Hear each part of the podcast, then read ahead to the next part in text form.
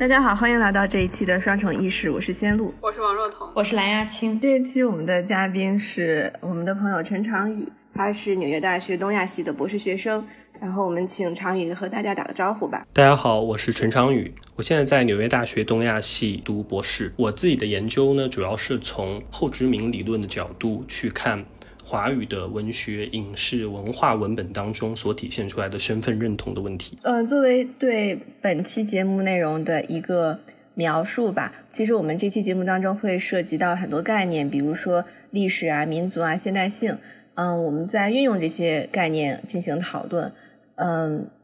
但是在介绍这些概念的具体内容之外，我们在这期节目当中试图展现的其实是这些概念所处的思维框架、理论假设还有历史脉络。而对于这些概念的解读本身也是一种观点。我们并不认为我们在这期节目当中所展示的观点是权威的，或者是仅此一种的。我们是想要在这期节目当中和大家进行相关的讨论。嗯，那么我们就开始吧。就可能说到民族主义这件事情，嗯，最近大家可能会比较关注的事情是这个中美的会谈。然后我们其实能够从一些呃官方媒体的这个言论发表中看出来一些呃我们国内嗯不管是媒体、政府还是说大众对这件事情的一个解读。然后，其实我们之前在和常宇聊天的时候，也谈论到了相关的内容。然后这里就想问问常宇，对这个事情，就是你觉得，嗯，在这一套媒体的叙事中，嗯，我们是如何刻画自己的民族形象的？然后以及在这个中美关系当中，中国是怎么样 position，就是把自己放在了一个什么样的位置的？嗯，好的，呃。对，今天我们总的来说是想要谈民族主义和我们这个民族的自我认同的自我画像的这样一个问题。那所以在这次的这个事情里面，就中美两国的会谈里面，其实呃，就谈的东西有很多，具体的内容上什么互怼这些，网上已经聊的很多。但是我觉得有意思的事情是我们我们对这件事情的 representation，就是我们怎么去呃把它描述出来，我们对它的一个文化上的一个画像是什么？那这个这种文化上的画像，我。觉得特别的有代表性的，就是在这个微博上有一个两个辛丑年的一个对比。那这个图片呢，就是它是一个拼的图，然后上方是一九零一年的辛丑条约的签订现场，然后下方就是这个二一年这个阿拉斯加的中美对谈的这样的一个现场。那它的配文呢，往往会引用这个杨洁篪在当中说的话啊，就是你没有资格在居高临下的和我们对话啊，这个。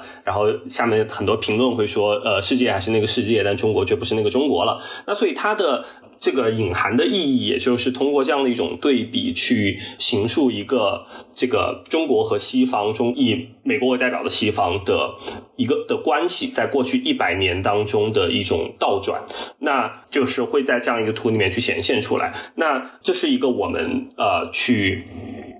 想象去再叙述这件事情的一个文化表达，嗯嗯嗯啊，所以就是从这样的对于中国形象的叙述当中，嗯，我们是想要传达一种什么样的信息呢？或者是说，嗯，这样对于形象的描述暗含了怎样对于中国历史还有历史上中国与世界关系的理解呢？呃，好的，就是这个问题，我觉得是它其实它在阿拉斯加这次会谈当中以这样一种方式呈现，但它。真的完全是一个呃，怎么说，就是非常久远的一种一种现象。那其实，在很多我们之前的就是文化的表达里面，也都会有。就是呃，我这里比较就是觉得这几年比较有代表性的呢，一个是在学术界呢，可能是所谓的就国学的问题。那这个在普通的日日常的消费界呢，其实也有很多体现。比如说汉服这件事情，它作为作为一个消费品呢，作为一个呃文化。形象，然后在这些年好像越来越被大家欢迎。那它总的来说，其实都是说，那这国学它有一个很有意思的地方，就是我个人也知道很多地方，它现在开在开设国学院。那国学院它有，我觉得它有意思的地方在于呢，它也是呃，你说它是它教文学，它也教文学；它教历史也教历史，教哲学也教哲学，然后甚至还甚至可能还有点国际关系。但是呢，它呃，但是它有一个隐含的前提是中国的。哲学跟西方哲学是不一样的，中国的历史学跟西方历史学是不一样的。那所有这些东西呢，就是都有一个中国版本，那都有一个中国特色版。那这个这个中国特色版会把它归拢在一个国学的旗帜底下。那呃，这样的一种方式就是说。我们有一套自己的东西，那这个和这个呃世界剩余的地方都不一样。那它可以是学术，可以是服装，可以是文化。那呃，我们就会这样去归类自己。对这样的一个呃呃一个，它其实是一种思潮，是一种社会的普遍的一种想象、一种认知、一种情绪。嗯，你想表达是不是说，嗯，在。在近代以来，就是中国的一种，嗯，出现的一种在文化上对自我的这个形象的刻画，或者说历史的叙事，它有一种倾向，就是它要标榜自己和西方的不同。对，就是，然后这个叙事其实其实很大程度上是因为，就像我们都知道，我们学过这个后殖民主义，然后欧洲中心主义等等等，其实这些主义就我们。说白了，它其实是对一种对世界关系的解读和一种呃叙事方式。所以，其实今天就我们今天看到这种中国所所宣扬的这种特色，中国特色或者说文化相对主义，也是在嗯和就是之前的叙事进行一种对立，或者说作为一种回应的。那。在这样的这个形象叙述中，中国与世界是怎样一种关系呢？我我觉得你说的很对，就是整个中国的这样的一套叙事，它有个很大的特点，就是它的回应性，或者说它的在某种意义上，甚至可以说是派生性，就是它是作作为一个呃，它有一个潜台词，有一个前文本，就是在。呃，是他对话的一个对象。那这个他对话的对象呢，就是呃是谁呢？那就是有两个对象，一个对象就是刚才那幅图里面的，就是呃一百年前受欺负的中国人。那另外一个对象呢，就是这个这个过程中欺负我们的西方人。那或者呃以呃这个是一个比较感性化的描述。那稍微理性化的描述呢，就是由呃。西方英美所主导的，就是呃，因为事实上我们看到现在的呃国际关系也好，贸易体系也好，然后主要的国际组织的构成也好，呃，确实是由西方英美国家所主导。那在这样的一个前提下面呢，就是我们会。呃，所以，所以就是我们的一个，我觉得一个不言而喻的一个潜台词是说，我们一直在受到西方的压制，然后我们的发展是在试图去冲破这样的一种压制。那呃，我觉得这个它呃，这件事情听上去好像非常的大白话，然后，但是它其实有一个很重要的一个 implication，我不知道怎么翻译，就是它的一个呃，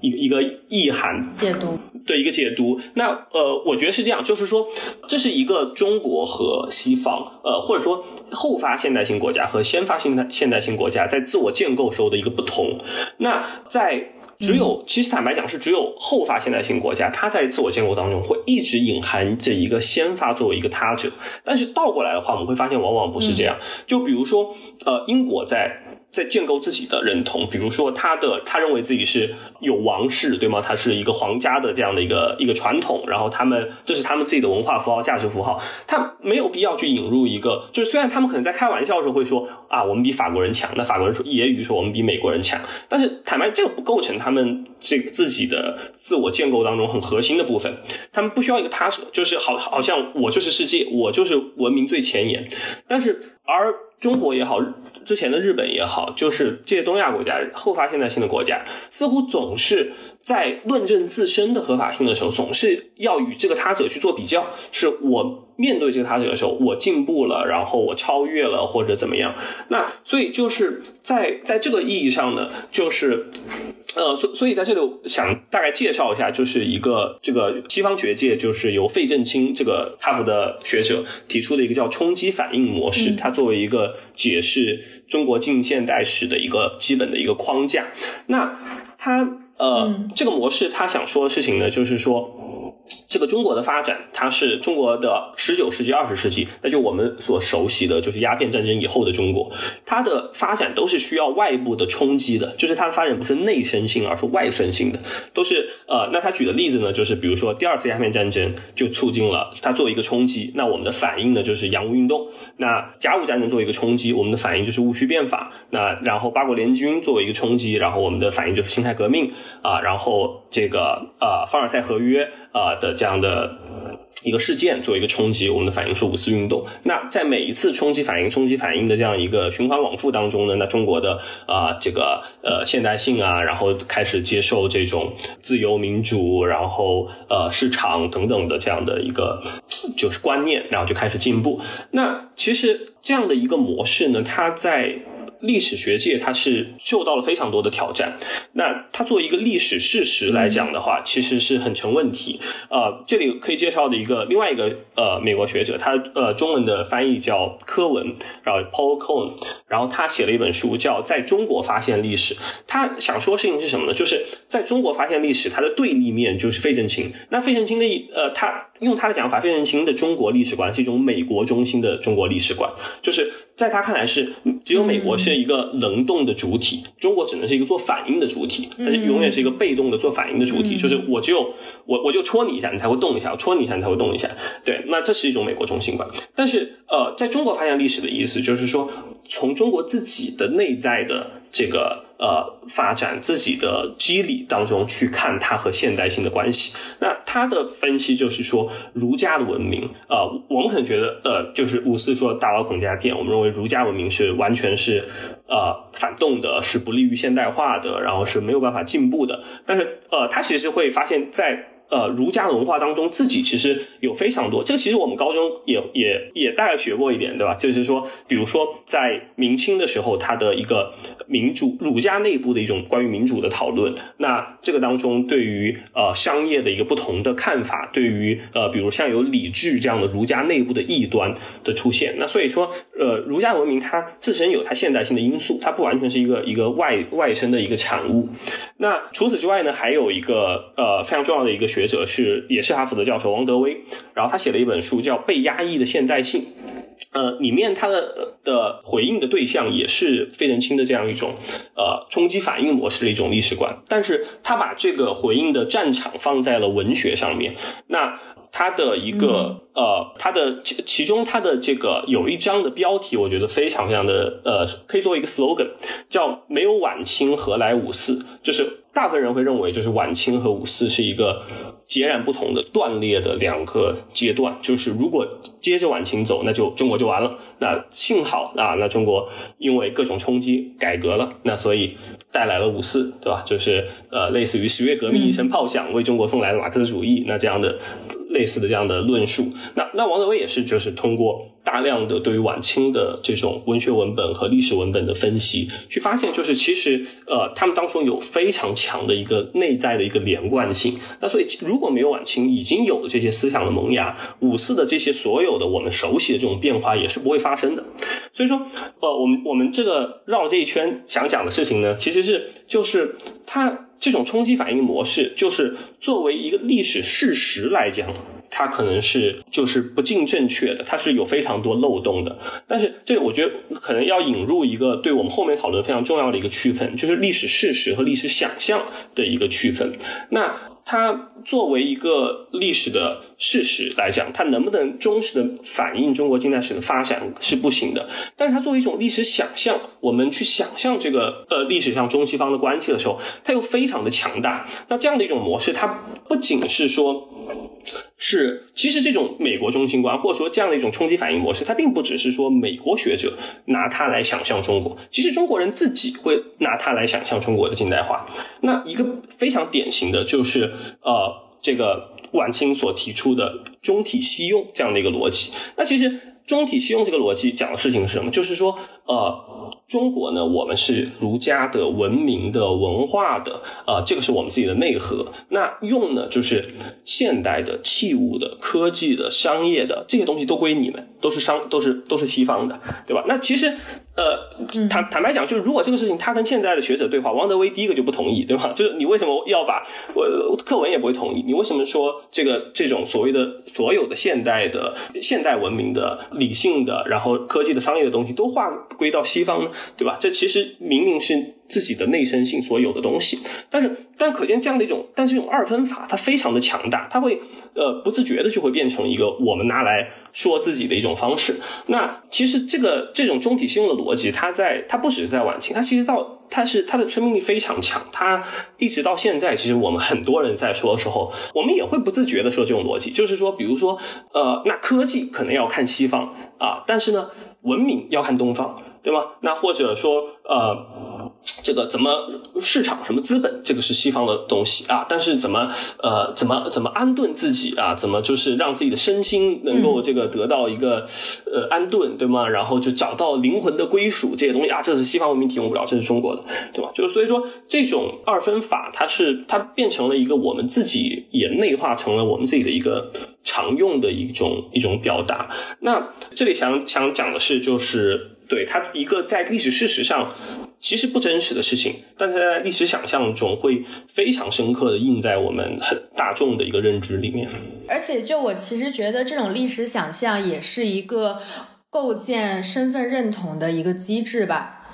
就是像你刚刚说的这一段，关于中国是如何解读自己与西方或者说与世界的关系，它其实是建立在不管是费正清说的这种冲击和反应的模式，还是说就是柯文和王德威后来。对他的这个冲击反应的这个模式做出了一个再解读，或者说再批判，就是说它其实是一种解读。就其实我们都能看到的是，对历史的解读，对于我们自身的这个身份是，或者说我们中国文化，或者说中国人到底是一个什么样的群体，是一个什么样的民族的这种构建性的作用。然后在这个的过程当中呢，就是西方所扮演的角色，其实就是中国的中国视角的一个他者，就像西方是如何。嗯，过去在欧洲中心主义里面就经常会说到的，将其他比如说第三世界啊，或者说东方啊，Orientalism，或者是嗯，就反正是非非欧洲地区的一些地方的文化习俗当成他者，就是说去贬低他，他是落后的，或者说不文明的，他和我们不一样，而我们东西更高级，然后把他们他者化。其实，在中国的这个历史叙事当中，我们去说，去去把这个东西。嗯，这个对立去给他坐实，就比如说我们的我们的这个儒家文化是怎么样，是内敛的，是是集体主义的，或者是怎么样？然后西方是什什么现代器物科技商业？就你刚刚说的这些东西，就其实这种对立，它是去加深这种彼此他者化，然后把彼此作为独立的个体，但同时又呃又好像有可比性，去比较出来一个高低的这样一个一个机制一个模式。对对对。所以，我们刚刚所提到的以西方为他者的叙述中国历史的这种视角，其实，嗯，是一种非常，嗯，特殊的，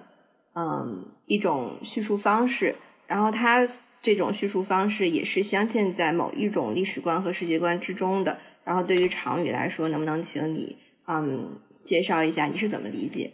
嗯，好的，嗯，正如前面所说，就是东亚的民族主义或包括中国的民族主义，它都是有一个核心的一个不在场的一个对象，就是一个对话的他者，就是西方，就是看上去我们好像在自言自语，但其实每句话都是说给西方的这样的一种感觉。那所以。在这样的一个一直有一个他者的像幽灵一样的存在的时候，他对于我们的自我监控，它会产生一个什么样的影响？这个，这是我觉得我们在这里可以稍微讨论一下的问题。那这里的用我自己的话说呢，我觉得就是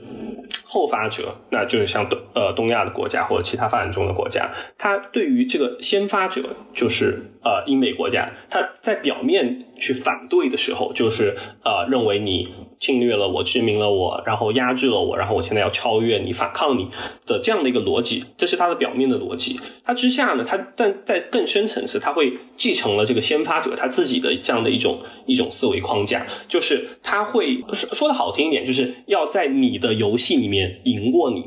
但是这个的前提就是我继承了你的游戏规则，那我认为我对于呃世界这个这盘游戏的想象其实是你的想象，那我是把它拿过来，那这样的一种这种这这种游戏的想象，那是一种具体是一种什么样的想象呢？那我觉得可以分成两个方面去讲。第一个方面就是它是一种对于线性的时间的一种想象，那这个可能说起来有点抽象，那其实这个就是一个现代性和前现代社会的一个非常重要的一个区分所所在。那呃，在前现代社会来讲呢，你是中国人也好，你是法国人也好，你是非洲人也好，大家会觉得我自己现在所处的时间就是唯一的时间，或者说就是永恒的时间。那我在我的自己的这个时间上面走，那它在一个彼此独立的这样的一个一个环境啊里面，那现代性呢，就是随着这种。现代性所在的全球化，以及呃英美的在世界范围内的各种呃殖民也好，资本的进入也好，它这个时间呢，它突然会变成一个全球的时间。这个什么意思？就是说啊，你们不再是说非洲、呃中国、英法国，你们有自己的时间，不是，你们要放在同一个轴上面去排。那法国的时间或者英美的时间是在最前面的，但是这个是用黑格尔的说法，就是代表的是绝对的理念，代表世界精神。呃，那这个是在最前面。那你可能稍微后发一点，但是你学的比较好，你是日本，那所以你就在稍微后一点。那这个你中国在后面，那非洲可能在更更后。那所以它是一呃，你们不再有不同的时间各自的时间轴，而是只有一条时间轴，一条线性的时间轴，就是从后到前，然后从最先进到最落后。那它是一条呃，这个这个东西当然无所谓，呃，还还是回到刚才讲，它无所谓一个事实可言，就是但是事实上就是大家各自过各自的生活，但它但它是一种一种想象，一种叙述，就是把把世界的呃，就是用一种学术化的表达，就是把空间给时间化，就是你们看上去大家所处在不同的空间，但是在这个轴线里面，你们其实处在不同的时间，或者说不同的进化的时间上面。那所以这样的一个时间轴，它也是一它。就也是一个发展的轴线，也是一个进化的这样一个轴线。那所以这个是一个一种西方式的一种现代性的对于整个世界的一个时间和空间的想象。那呃，我为什么说这种想象它被中国给继承了呢？或者说被东亚给继承了呢？那其实这样的一个就是，我们可以先不说中国，先说日本。那作为一个在亚洲可以说是在在现代化这个问题上很被很多人称为模范学生啊，模范生就是非常就是在非常早的时候就。呃，这个就是很整体的去学习、去改革的这样的一个一个一个国家。那他们的对于这个时间轴的一个继承，就是体现在在一九二零年代、三零年代，也就是这个大正和昭和时代的日本，就是它的国力在一个急剧的上升期间的时候，就是一个日本的思想家叫金田左右吉，他写过一个文章叫《什么是东洋文化》，然后他在。里面呢，他把呃中国和日本做了一个划分。那非常有意思的地方就是，它就是把呃欧洲或者西方作为一个圆心，然后把这个以中国和日本各自相对于欧洲的距离，呃，做一个半径去衡量各自的在时间上先后的程度。那所以在这个意义上，那毫无疑问，那。那个时候的日本和中国去相比的话，那中国当然是在后面的。所以，那其实这个是只是用一种学理的方法再说一遍。但是坦白讲，这个没有任何就是不好懂的地方，因为这是我们这几乎已经进入了中国人的日常的词汇，比如落后就要挨打，对吗？就是要先进落后，就是这样的一个呃词语的表达。其实先进与落后，它本身就预。暗含了一种在一一条轴线上的不同的这样的一个位置。那但是我我呃问题就在于说，对于这样一种想象，有没有一种我们突破它的可能性？就是我们不去这么去想，就是我们对于东西方的位置有不同的想象。那呃还是回到。这个日本的学者就是呃，日本另外一个学者就叫竹内好，然后他在一九六一年的时候，也就是在战后的日本，他呃提出了一种非常不同的一种观念，就是他写了一本一篇文章叫《中国的近代与日本的现代》。当然哦，这里有一个小插曲是，就是竹内好他对于中国研究的起点是研究鲁迅，然后他基本上是可以说是日本的汉学界对于在鲁迅研究上这个着力最多的一个学者，然后他的很多对于中国的理解来自于鲁迅。那所以他他通过对于鲁迅的研究，他得到了一个结论是，就是日本是一个转向型的国家，然后中国是一个回心型的国家。这个什么意思呢？就是说，呃，其实很简单，就是说，日本呢是在面对西方这个。的冲击的时候放弃了自我，那全盘改革、全盘西化啊，所谓的脱亚入欧，那这样，但是中国呢是保持了自我的，呃，没有失去自我，那所以呃，最后那他对于一个中国保持自我的推论呢，很多是来自于鲁迅的论述，就是认为他认为鲁迅在面对呃他自己在日本留学，然后他受到非常多德国的影响，然后呃对于在。不停的和各种呃世界的思潮对话的过程中，但是依然保持一种很强的主体性。那所以再往后走的时候呢，正是因为这种放弃自我还是保持自我的这种区别，那最后导致了日本变用他的话说叫什么也不是，因为你没有了自我。但是但中国呢，发展出了一个超越欧洲的东西。那他所指的就是呃中国的社会主义的政权。那确实是在当时来看的话，呃呃，当然如果你你放在一个马克思主义的轴线上，认为社会主义是最高阶段，对吧？就是发展的阶段论来看的话，那从这个意义上确实可以说是超越欧洲。那好像在在历史上跑到了一个更前的一个阶段。这个是竹内好用来去把竹内好和金田左右吉，他就他对他来说就是一个颠倒。金田认为这个日本前于中国，那呃竹内好就是说，其实一直都是中国前于日本，但是呢，呃，这看上去是一个颠倒，看上去颠覆了这样的一个框架。但是在后面一代的日本的一个学者叫沟口雄三，然后他又提出了一个批评，是说，其实你看上去这种颠覆。你其实只是把位置颠覆了，你没有把框架给颠覆，你没有把这个这个轴线给颠覆，你只是说，呃，由于就之前是你你之前你以欧洲为原型，那所以就是日本在中国前面。啊，那你现在你以这个这这个中国为原型，或者说以保持自我这件事情为原型，那当然中国就在日本前面。但是呃，有两件事情没有变，第一件事情是你是在同一条轴线上比先后。第二件事情没有变，就是你们还是在以西方作为一个媒介去去比较，对吗？就是你不是从你从来没有呃没有办法，好像没有办法去直接比日本和中国他们的同语义、他们发展的各自的东西，而是说一定要说把一个。一个参照系反过来就是西方，你跟你跟西方比，你是学习它还是不学习它？你是保持自我还是不保持自我？就是好像如果没有了这个西方做一个一个参照系的话，你没有办法进行比较。那这个也是没有变的一个东西。那所以在这个基础上。呃，构穷三的意思是说，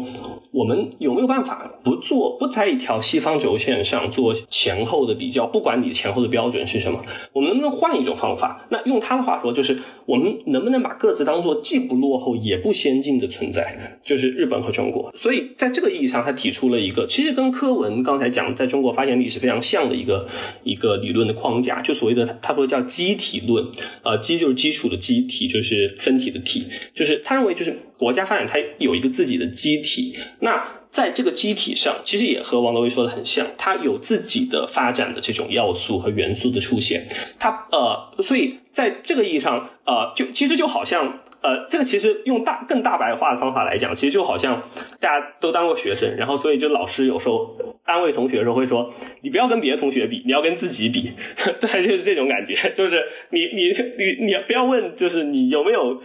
呃赢过别的同学，你要问相对自己有没有进步啊。那当然我把这个事情说的很这个过于白了一点，但是这大概的意思其实真的是这个意思，就是说呃，重要的不是说。呃，日本和中国相对于欧洲，到底谁前谁后？这个没有意义，而是说要回到自己去看，自呃，在这个现代化的过程当中，呃，你得到了什么，失去了什么？你相对于自己这个机体，你的变化是什么？对，那呃，所以它一个很大的一个启发就是说，我没有必要去。挖空心思去想说中国的独特性是什么，或者说日本的独特性是什么，就是然后以一个以西方媒介去比，因为你本身一定有独特性，因为你的机体就是不一样的，所以你的发展道路就会是不一样的。这种独特性不是一个你通过比较的过程中硬凹出来的，而是说你回到自己的机体去发现的。那所以这个也是非常非常有启发的一个这样的一个框架。我有三点想讲的。就我刚刚还 做了一下笔记，就是其实回到关于你刚刚说的第一点，就是这个线性时间或者说这个同一个时间轴上做比较，这个这样一种思维，就是对于时间和世界的理解。嗯，就是我想说一下，从我的这个学习的背景，嗯，是怎么样去理解这样一个事情，或者说就是这个东西是怎么被合理化的？其实是和这个科技和经济发展有关的。就其实这也和马克思的这种就是发展阶段，当然也是从这个黑格尔这个地方原来的。嗯，就是简而言之呢，它就是一个嗯。假设或者说假定对于未来的一种预判和和假设，就是认为当科技进步带来提高社会生产力的时候，这个社会的经济发展处到一定水平的时候，那么我们就是人的思想啊，就比如说教育方面啊，然后还有就是人权方面啊，然后社会的福利啊等等，然后政府的管理啊等等，这些机制都会被变得越来越。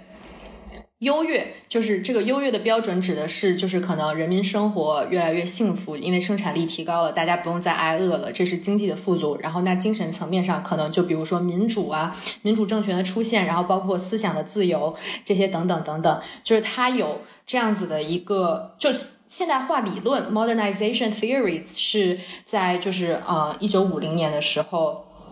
有一个有一个嗯社会社会学家还是嗯。政治科学家我忘了，但是他叫 Lipset，他的这个呃大名 last name，嗯，他他做了这样一个分析，就是经济发展的水平越高的这个国家，它的这个人民的这个什么幸福度，比如说教育程度啊，然后民主的这个民主化的这个程度就越高。然后当他以这样一个标准，就是比如说生活富足，然后这个民主作为一个。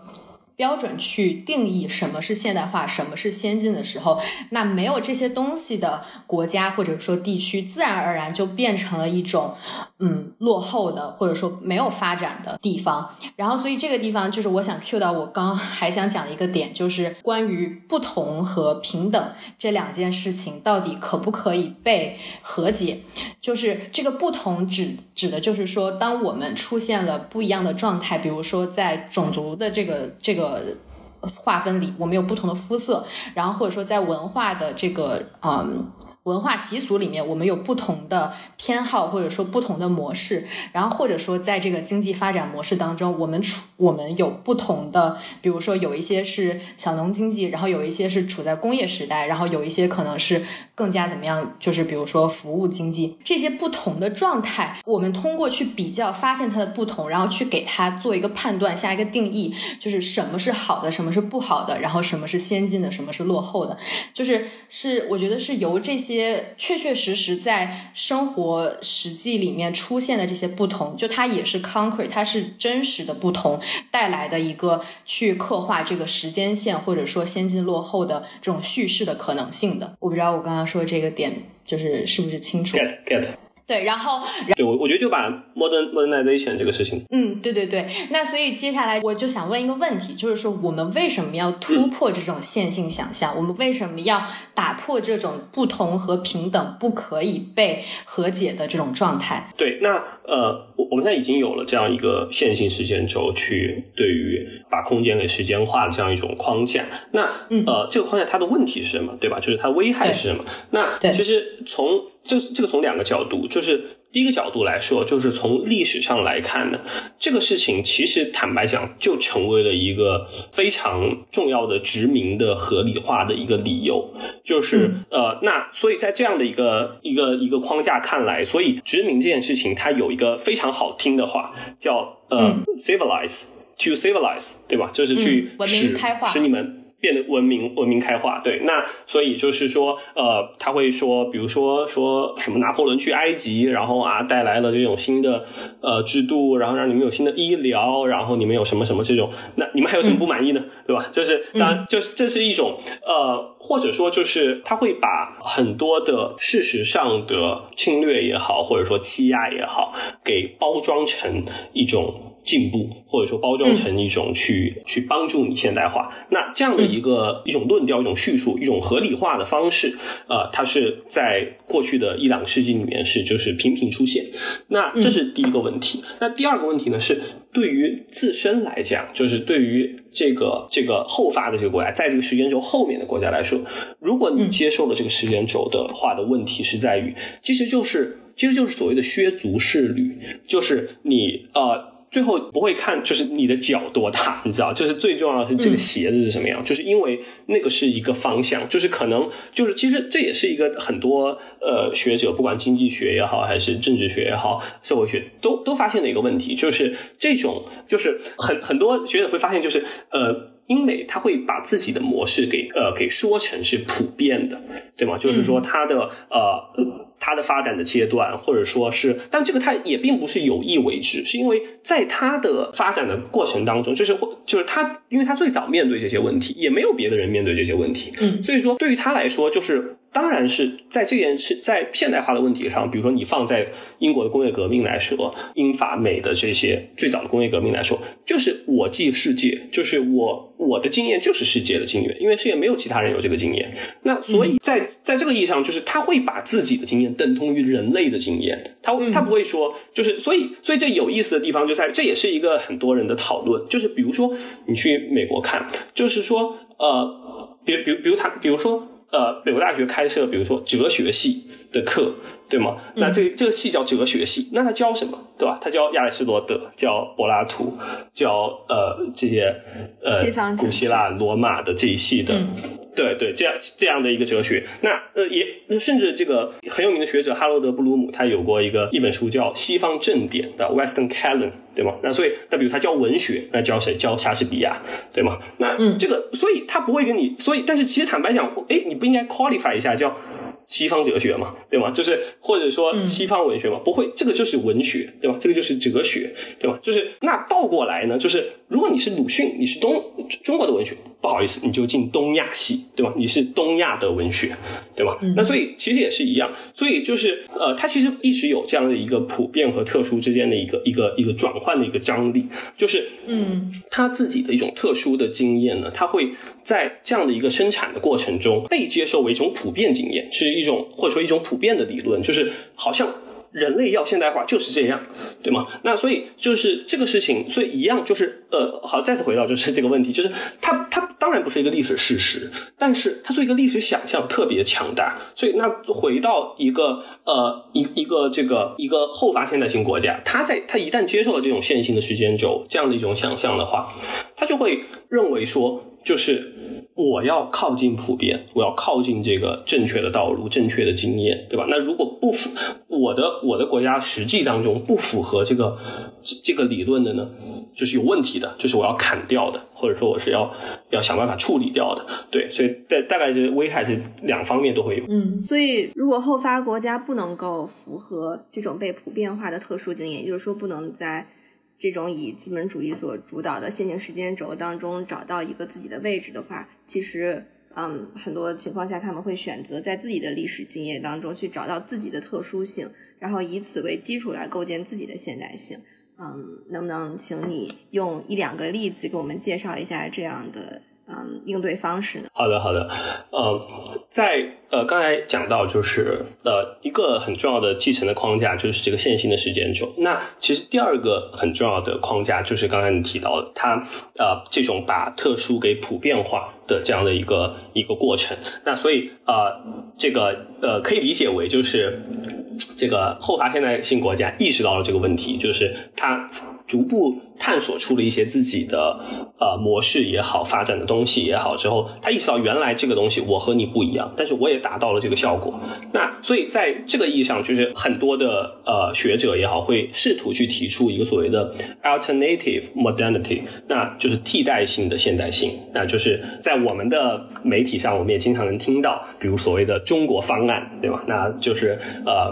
替代方案，对于这个西方现代性的一种替代的方案。那呃，这样的一个，其实其实呃，我们现在所听到这样的一种呃，对于替代方案的这种寻求，它完全不是一个很新鲜的事情，它也是是呃，在过去这个一个世纪以来是非常多的学者在尝试过的。那这个尝试当中有它的成功，也有它的局限。那所以我们这里呃，先以日本的例子作为一个呃一个切入。那呃，日本它的这个呃例子呢，就是它对于这种 alternative modernity 的的一个。呃，讲法在他的讲法里面叫所谓叫现代的超克，那呃超越的超克服的克，这个他是当然这这也是他的呃日文的这个呃汉字的记法，然后最后写成超课。那其实它翻译成英文，基本上大家会理解为就是 overcoming 啊，就是所谓的 overcoming modernity，就是去克服这样的一个一个现代。那它这个事情，这个这个理论提出呢，其实也是在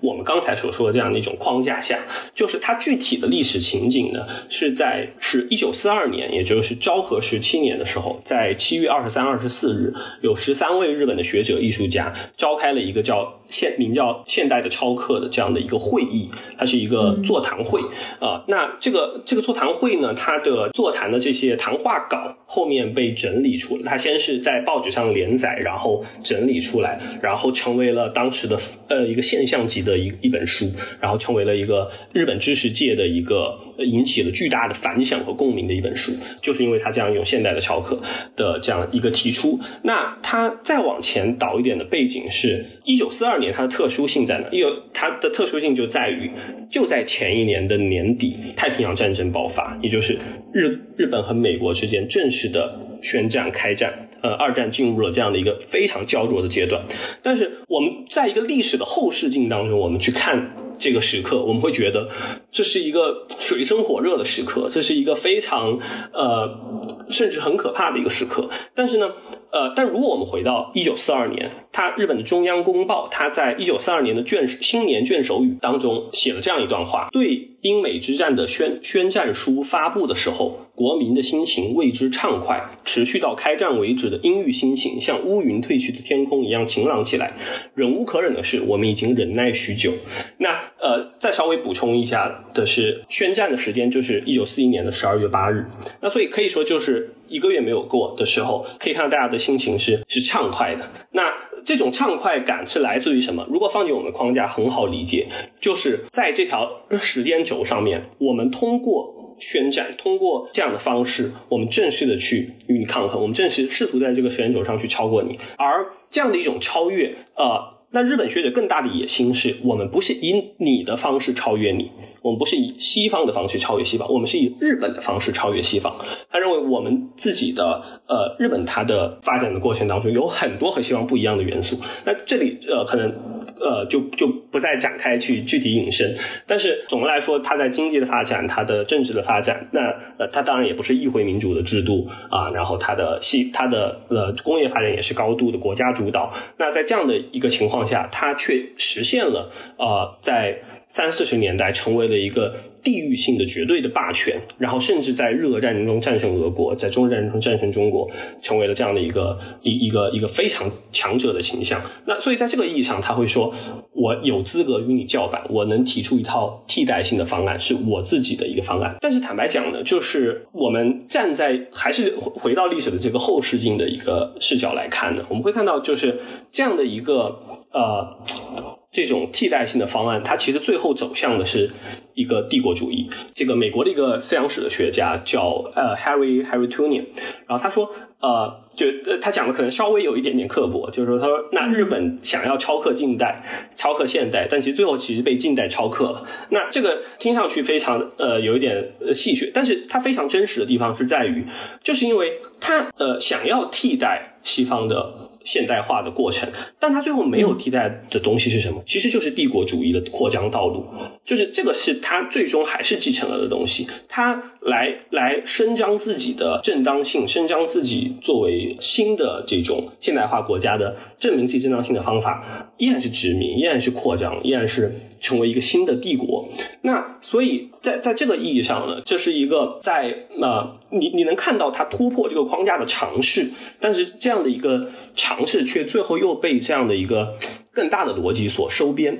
那所以就构成了这样的一个呃结果。嗯，那可不可以这样理解，就是日本超越西方的方式和西方普遍化自己特殊经验的这个逻辑并没有什么不一样？它是以一种殖民主义的方式去对抗西方的殖民主义，它对自己的。嗯，主体性的宣称是通过把自己的主体性凌驾在别人的特殊经验之上来没错没错。所以他所构建的是一种区域帝国主义，他是把这种区域帝国主义作为全球帝国主义作作为嗯西方的殖民主义的一种替换。从这一角度来说，并没有任何进步，这是他不成功的地方。对对对，没错没错。那刚才就是我们谈到，就是可能日本的一些从我们这个角度看起来没有那么成功的经验。那如果就是我们想从这个经验中学习，然后去考虑作为就是中国的这个故事的塑造，我们如果想对之前的这种呃框架进行突破和超越，那我们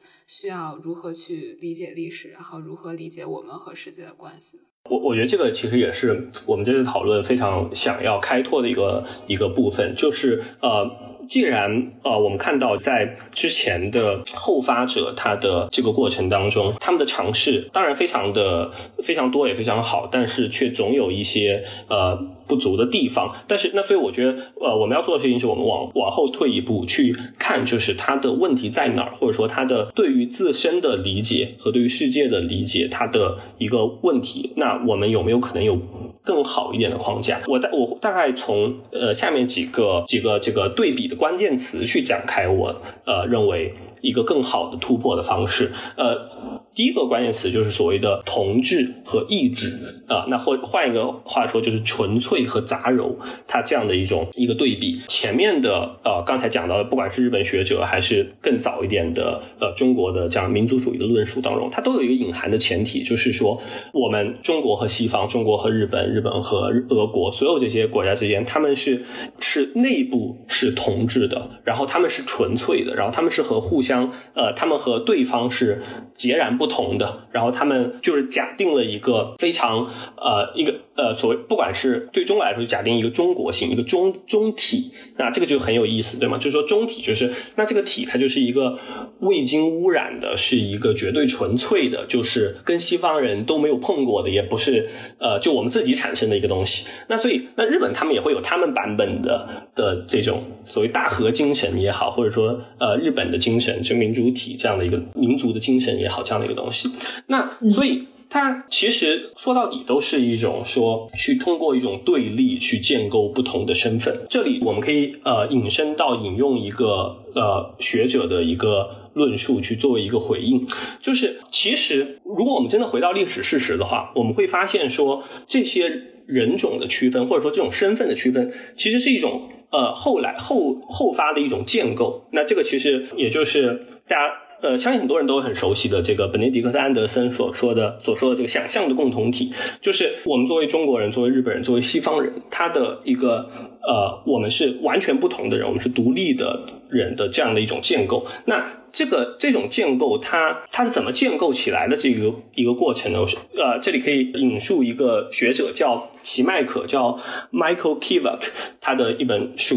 叫呃，成为黄种人：种族思维简史。那我们我们现在我们会把黄种人这个概念当成一个非常。Take it for granted，觉得是很自然的一个概念，对吧？就是小我我记得小时候还有流行歌就叫黄种人，对吧？然后这种黄眼睛、黄皮肤啊，然后黑眼睛，对黑眼睛，对对对对，对，不好意思，黑眼睛啊，不好意思，黑眼睛、黄皮肤，对对对，然后然后这个龙的传人啊，炎黄子孙，对吧？那所以这这是我们对自己的这样的一个理解。但是其实我们看黄种人这个是，我而且我我觉得黄种人这个概念它最有意思的地方在于，它看上去非常的科学。它看上去非常完全不是文化的建构，它看上去是不就是肤色吗？对吧？它看上去是很，它是很自然、很 natural，它似乎是一个 natural science 的领域，对吧？它是一个肤色的问题，对吧？但是在齐麦克的考察当中，他就会发现，其实有一个非常有意思的地方是在于，用黄种人来描述东方人，完全不是故意有之的。他一直到十八世纪中期，很多西方人他旅行呃的报告。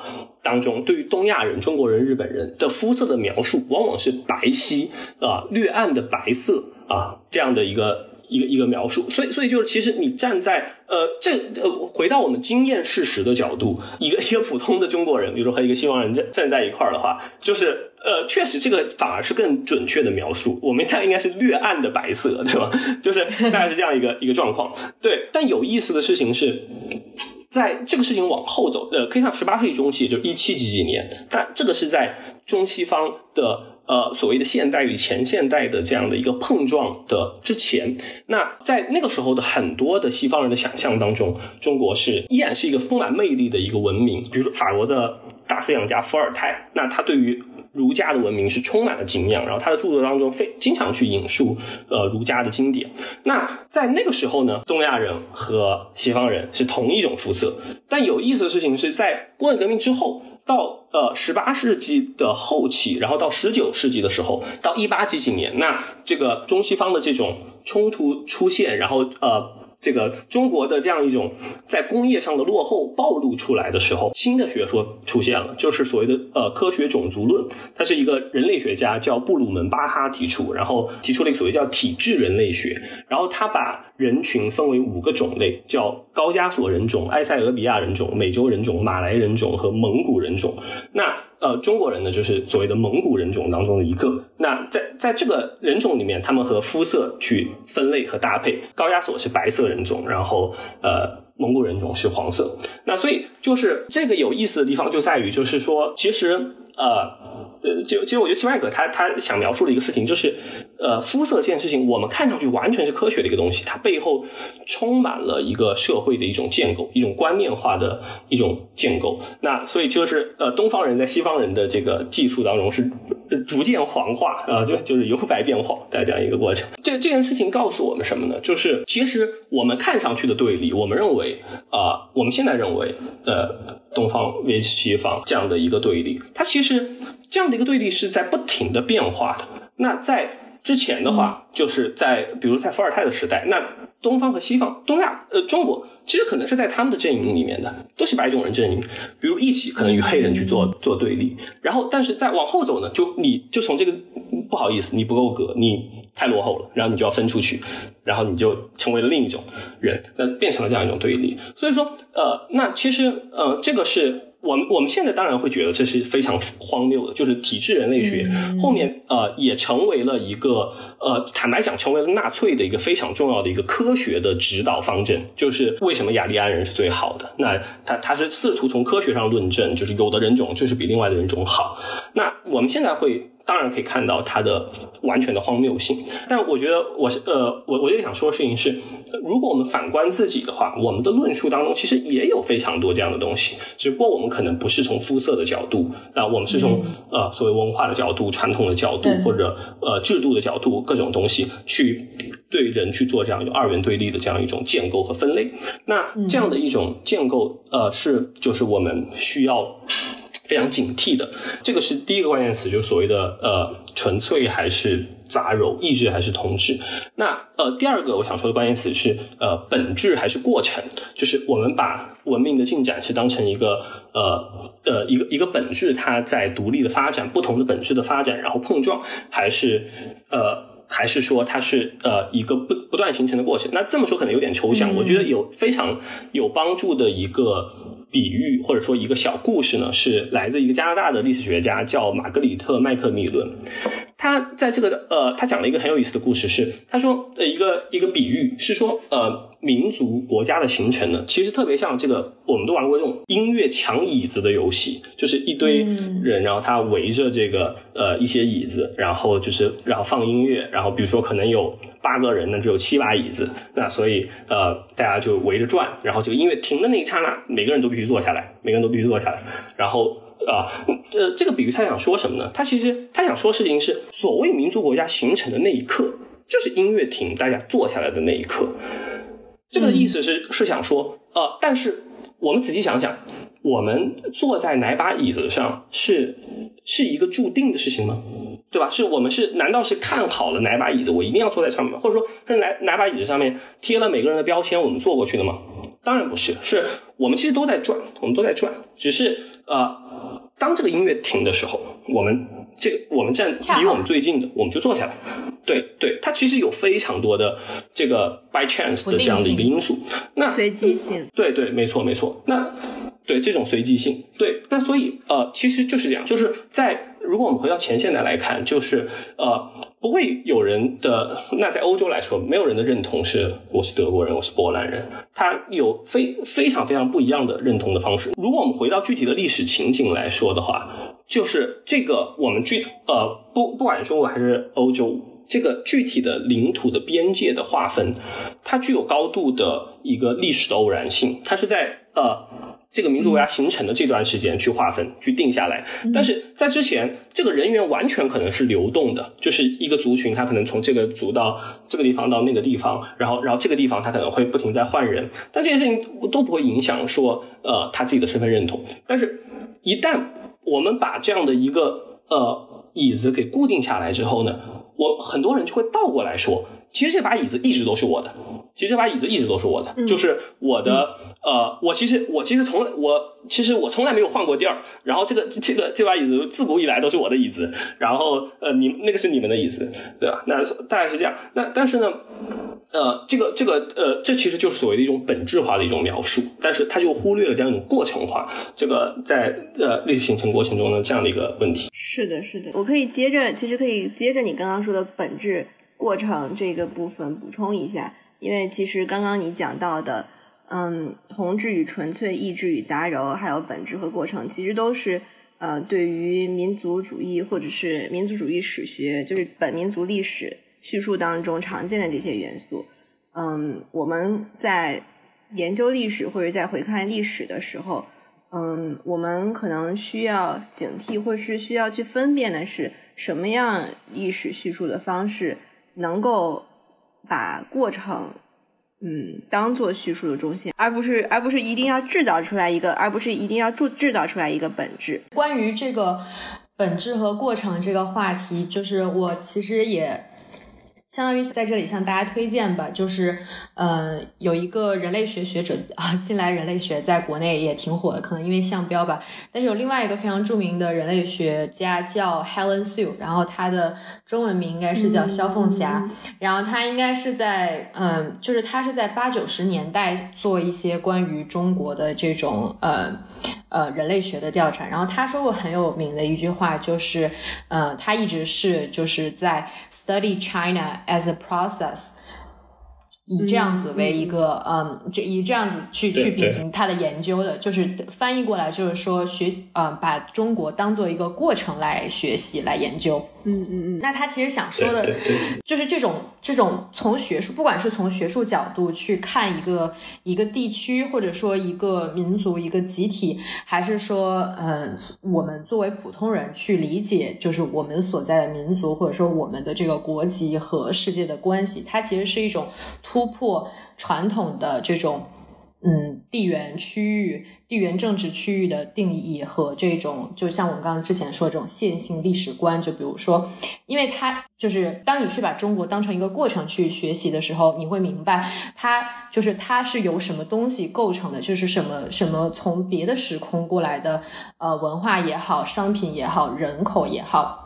流动进来这个地方，然后又有什么东西流动出去？它始终是一个流动的一个过程。有一个问题就是我没有太懂为什么，嗯，就是我觉得我明白了，嗯，这个就是我们对这种本质主义的反驳，对吧？就是，嗯，我们可能很多社会塑造的这样一些概念，然后我们会把它误以为它是本质的，然后是就是与生俱来的，然后相当于就是。打破这种静态的定义，而把它当做一种流动的过程来看。但是为什么就是这样的呃态度和价，就是这样的看待事情的方式，能够帮我们突破刚才我们说的这种就是线性史观，然后以及以及就是这种先发者他定义的这种呃历史框架，帮我们找到 alternative to the west。可能我回答的也不是很全面吧，但是就可以作为一个开始开头。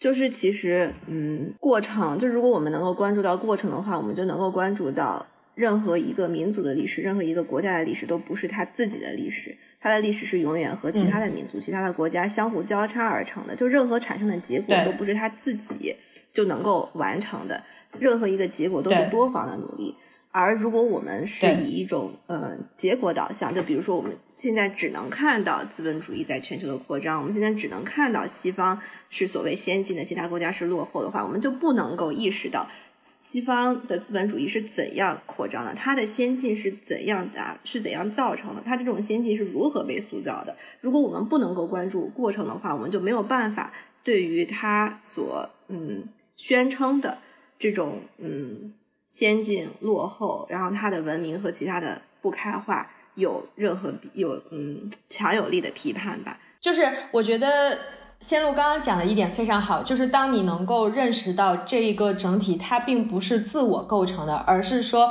有很多其他部分一起组成的，而且这个过程是流动的话，就是你会能够产生出一些逻辑去，嗯，抵消像像我们刚刚之前说的殖民主义或者说这种文明开化的逻辑，因为文明开化的逻辑就相当于是我用这样一套模式建立了我现在的这个情况，所以我也可以就是。将我把，嗯，这套模式搬用到你身上，这个逻辑合理化。但实际上，我能够，我之所以能够成为今天的我，其实我的过程，就是这个过程，这个历史也是由你参与的。而你的这个角色，其实是在我的这套叙事中被忽忽视了，或者说被作为一个他者来叙述的。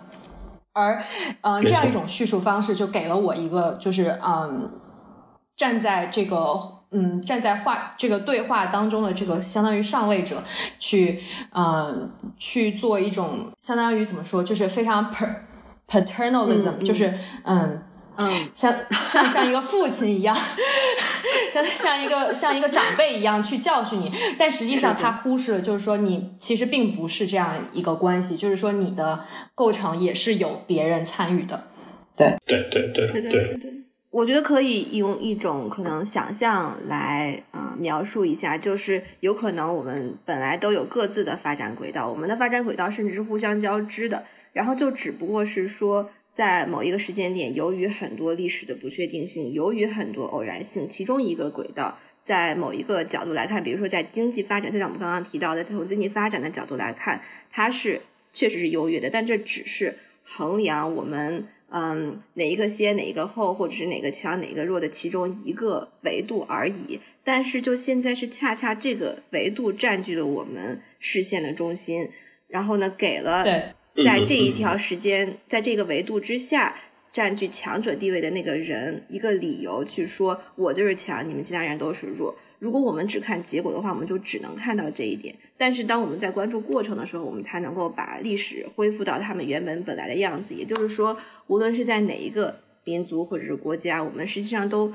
共享同一个历史，并且我们所共享的这个历史是互相交织的。对，不是，不是说，嗯，你的是你的，是我们之间的任何经历，你的成就或者是我的伤痛。都是相互作用的结果，并并没有一个逻辑是说你就是应该强啊，你就是应该主导别人，我就是应该接受。嗯嗯嗯。我们为什么要聊过程这件事情？是因为，呃，其实是我们要打破的事情是，呃，一个一个不合理的选项设置，就是呃，普遍和特殊变成唯二的选项，就是你要么是。特殊，而那种特殊不是普遍意义上的特殊，要么是本质化的特殊，要么是你就是一个，呃，你有一个内在本质，然后这个事情是别人都没办法懂你的，然后就是一个没有办法翻译的，没有办法沟通的，然后这个人就是我的，是一个国粹的或者什么之类的，你要么是这样，啊，就是要么呢，你是普遍。要么你是绝对精神，要么所有人都应该听你的，要么就是你的这条道路就是对的，对吧？就是，然后那这两个选项之间，它往往是它往往是互相互相交交叉的。就是比如说日本，就是他在面对西方的时候啊，面对这个强权的压制的时候，他会自我本质化，对吧？他会认为说我有一个我自己的东西，然后是呃，就是一个未经污染的一个一个本质。那呃。在另一方面呢，由于他继承了这样一个逻辑，所以说他又会要把自己这个特殊本质给普遍化，强加到别人身上。那所以就是说，呃，过程这个维度，其实为了打破，就是只只能用特殊和普遍两个呃词语来看国家，就是就就其实就是刚才呃两位都讲了，就是说，呃，就让我们知道，就是说，呃，你可以，其实就是你可以在这两者之间，就是你既你特殊的意思就是沟口雄三所说的机体的意思。你即使在自己的呃脉络上面发展，然后这种脉络它不它呃它是是就是它有自身的合理性，它没有必要去跟别人比较。第二，你这样的一个自我的脉络发展，其实每个国家的历史又都是全球史的一个注脚。你其实是整体的一个呃全球整体的一个发展，就是因为。因为资本是没有边界的，对吗？然后污染是没有边界的，然后这个很很多流动是没有边界的，社会的问题，然后呃思潮，其实很多都是它都是没有边界的。对，所以说呃。我我们就只有把这个各民族历史，就是用一种机体的态度去应对这种本质的态度，然后用一种这种呃全球史的注脚的态度去对待这种普遍的态度。对，然后就才会变成一个更 productive 的一种看待方式。所以其实就是在这样的框架下，我们其实追求的并不是说哪个国家更加发达，或者说哪个国家更加就是主导世界的话语体系，而是说就是我们要共同创造一个更美好的未来。对对对对，对，刚才刚才谈到了，就是我们应该呃。抛弃一种呃二元对立或者说多元对立的方式去呃看待各个国家各个民族之间的关系，那么呃当我们不以这样的一种方式，我们把各个国家当成一个呃在全球史内部呃有有呃密切的互动的过程，它我所以呃。这个每个民族国家都是全球史这个大过程当中的小过程。那在这样的一个理解框架下面，那我们的目标是什么呢？所以，呃，所以我们现在再回到这个所谓现超课现代的问题，或者说现代性的替代方案的问题，就是呃呃，我我觉得最后我的想说的 message 就是通过这些，呃，如果提出一个呃一一个一个理念的话，就是呃，我们不要把呃。Alternative alternative to modernity，也就是呃现代性的替代方案，等同为 alternative to West，就是呃对于西方的替代方案。就是如果说呃做了这样一种等同的话，那么呃他我们我们绞尽脑汁想的事情就是呃第一啊我们和西方是不同的，我们是有一个自己的截然的本质的。我的模式不是你的模式，但但是坦坦白讲，就是呃如果我们看到这个全球的。呃，现代化、工业化的发展当中的话，有很多东西它是共同的，但是呃，在这样的一个呃框架里面，我们会去忽视这样的不同。那呃呃，然后而这样的一个呃中国 vs 西方和日本 vs 西方的后发 vs 先发的这样的一个过程，如我们刚才所说，它是一个高度建构的一个伪命题。但是呃呃，除了它的本身的。在历史事实上站不住脚之外，它为什么是一个不好的历史想象呢？是因为它并呃不能够更 productive、更有生产性、更有呃建设性的帮助我们去 move forward，帮助我们去更好的往前面走。因为我们会发现，我们面对的非常多的问题是呃，正如前面所说，我们都是全球的大过程当中的小过程。所以说，我们的问题，我呃面临的越来越多的问题是全球的问题，是整体的问题。那呃在。比如说我们现在啊所看到的呃，比如说呃资本的这个呃这种扩张所造成的，比如说呃最近呃很多人谈到的零工经济的问题、劳动者权利保障的问题，我们会发现，比如说呃呃科技平台对于信息的问题，所有这些东西，我们会发现它都越因为这样一种呃互联互通，你中有我，我中有你，它一个区域的问题很容易会变成一个全球性的问题，它其实我们都要面对这些问题，对吗？那所以呃这个时候。呃，我呃，在在这个意义上，这个对立的呃，我们呃，我们脑袋当中所对立的呃，我们的这个框架，就只如果只是中国 vs 美国，呃，东方 vs 西方这样的框架，对于解决这样的问题没有任何的益处。更重要的是，去呃。呃，在在这个意义上，要知道我们在这些问题上，我们是站在一起的。我们是呃，是 us with modernity。当然，这个 modernity 是一个贬义意义上的，就是它所造成的问题。对，那就是呃，只有在这个框架上，当然这个这个框架不是一个终点，不是说我们到这里我们就一切都会解决。这个框架是一个起点，就是我们建立起这样一个框架之后，在这个框架去呃思考所有的我们面对共同的问题。其实我们刚刚的讨论也都能够被归纳于探讨如何构建人类命运共同体这一时代命题当中。我们其实也想要探讨每一个民族、每一个国家的命运如何联系在一起，如何风雨同舟、荣辱与共，把世界各国人民对美好生活的向往变成现实。最后，就希望我们都可以拥抱共同的历史，走向共同的未来，得到人类真正的解放。好，谢谢常宇，谢谢大家，谢谢大家，谢谢常宇和我们聊天。今天真的上的非常好的一堂公开课。